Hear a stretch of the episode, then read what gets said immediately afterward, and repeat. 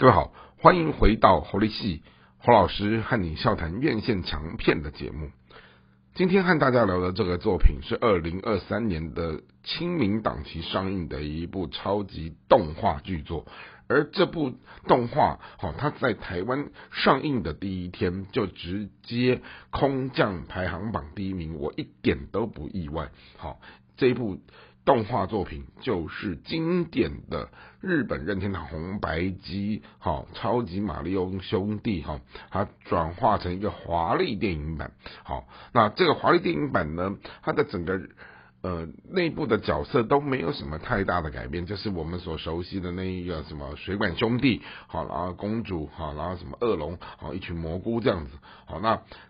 而整个故事线，它其实原本的电玩游戏，它也很简单，就是讲到水管工人去蘑菇王国去救公主，然后打败恶龙，就这样。好，那整个。呃，叙事的历程，他们探险的过程哦，就是有什么森林啊，好，然后有什么呃水水里的世界啊，然后什么地下城啊，哦，甚至于天堂啊，好这些东西，好那蘑菇啊、金币啊，什么这些喷火的花，甚至于呃进化版的许多的游戏，好，它又可以变成什么狐狸啊，变成猫啊，好又会飞又会怎么样的，好又会隐形，这总之呃，它就是一个生动的。呃，冒险游戏，但是当你今天变成是一个电影的故事的时候，它是不是要有它的一一个叙事线？好，甚至于好，它人物的中心思想的设定。好，那当然，我刚刚前面有提到说，呃。其实很多的这种经典再现哈，特别是什么东西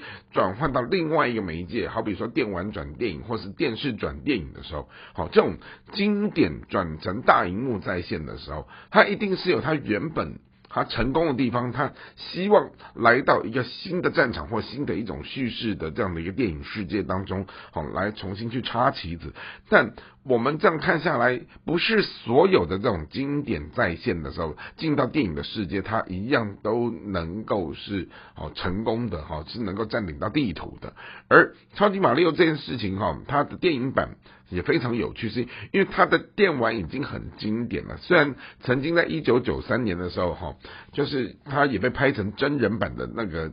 一个故事，但是那个是极为恐怖，然后被大家骂翻的东西。好，但是二零二三年，它重新用一个更。呃，缤纷绚丽的这样的一个动画的一个文本重新再现的时候，好，那其实这个东西是引起了很多的老戏迷，好，他们对这件事情，好，他们是能够从会进入到一种怀旧的回忆杀。而对于现在的小朋友，他在看这个东西的时候，他们也觉得哇，这个原创的故事是很迷人的。好，尽管好在这个。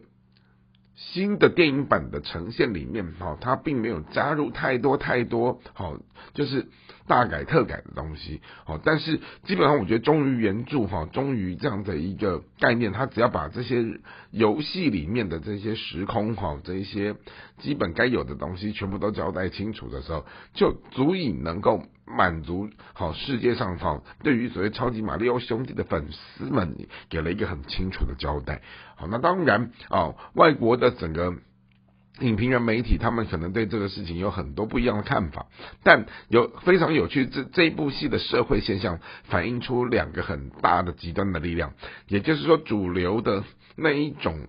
呃，意见领袖他们在对于这部戏，他们就觉得这是一个很烂的作品啊，没有创意啊，然后他们怎么觉得怎么糟改经典啊？但是喜欢的人，他们就是会整个集中另外一种力量来去对峙这样的一个所谓的呃影迷，哦，就影迷去对峙了影评人，他们就会觉得说，哎你们懂什么？今天这是一个小孩子看的东西，而且这种缤纷的、奇幻的、有趣的、梦幻的这些文本，好，就是要让他处理的这么的热闹、这么的生动、这么的好玩，不就这样吗？好，那当然我们。也会提到说，很多的时候，其实这种经典再现的时候，人们会要么拿很严格的一把尺去苛刻的去衡量它，要么他可能就是用一把非常宽松的尺，就觉得哎，得过且过这样就很好了，没有什么关系的。而我觉得《超级马里奥》这一次的电影版，它其实被广大的社会大众他们用的就是一个宽。宽阔的这样的一个标准，哦，他们觉得说，哎，给了一个很清楚的交代，然后大家也觉得哦，皆大欢喜，哈，你你即或在在这一部电影当中，你没有创造出太多太多新的东西，但是世纪经典，你创造了新的东西，你。多做也不对，你少做也不对，而那个中间的分寸要怎么抓的刚刚好，哦，那也是见仁见智的。不过，我们就以一个它的整个动画的速度，或者是它在整个呃应有的这些声光的配乐的效果，哈，那我觉得整体看下来，它当之无愧。好，基本上我觉得在这样的一个。